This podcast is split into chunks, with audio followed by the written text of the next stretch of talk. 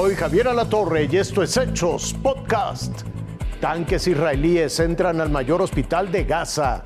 Israel asegura que es un ataque quirúrgico contra terroristas que se esconden en el hospital. La situación en el hospital Al-Shifa, en la franja de Gaza, es insostenible. El ejército inició su ataque directo contra la clínica.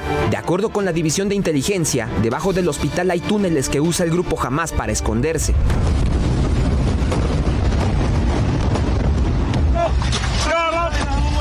Además sostienen que en los pasadizos guardan armamento y ahí mismo se encuentran muchos de los rehenes. Los militares preparan una operación de rescate. Previo al ataque, en imágenes del hospital se observaban los pasillos de la clínica repletos, pero de víctimas, civiles que sufrieron las heridas de una guerra, algunas que lo perdieron todo y otras que luchaban por su vida. El personal médico realizó labores titánicas a pesar de las carencias de medicamentos, de material de curación y de electricidad. Cuidaban a niños, adultos mayores y a todo aquel que lo necesitara antes de ser desalojados. La situación era crítica. Las autoridades médicas del hospital enterraron en fosas comunes a más de un centenar de cadáveres para evitar una crisis sanitaria mayor a la que ya se estaba viviendo.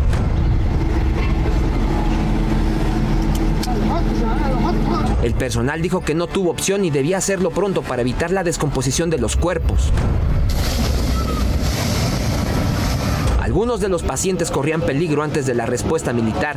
Las vidas de 36 bebés que estaban en incubadoras pendían de un hilo. Las autoridades israelíes aseguran que ya tienen control parcial de la franja, mientras que la ONU, la Organización Mundial de la Salud y miles de ciudadanos del mundo imploran por un alto al fuego y el fin del conflicto que ha tomado la vida de cerca de 13.000 personas. Cristian Arrieta, Fuerza Informativa Azteca. Llegan por aire a dos comunidades devastadas por el huracán en la Sierra de Guerrero. Más de 150 metros de altura, la devastación en Guerrero es desoladora.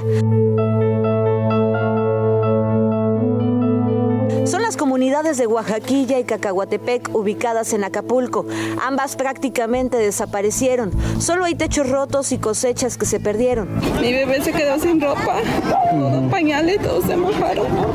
Después de 20 días están enfermando. Hay unas personas que sí están enfermas y pues hay unas personas que estaban enfermas y no sé si por miedo tal, tal vez eso se les complicó y fallecieron lamentablemente, porque sí estaban enfermas, tenían temperatura. Y sí, los días pasan y decenas de comunidades alejadas aún no reciben ayuda.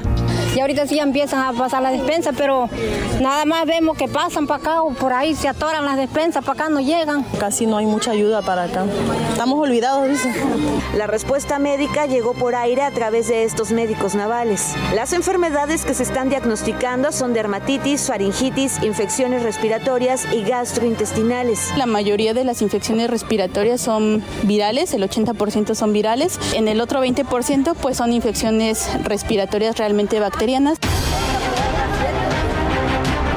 Muchas comunidades como estas aún siguen incomunicadas y solo esperan que se abran los caminos y se tiendan los puentes para que la ayuda no llegue a cuentagotas.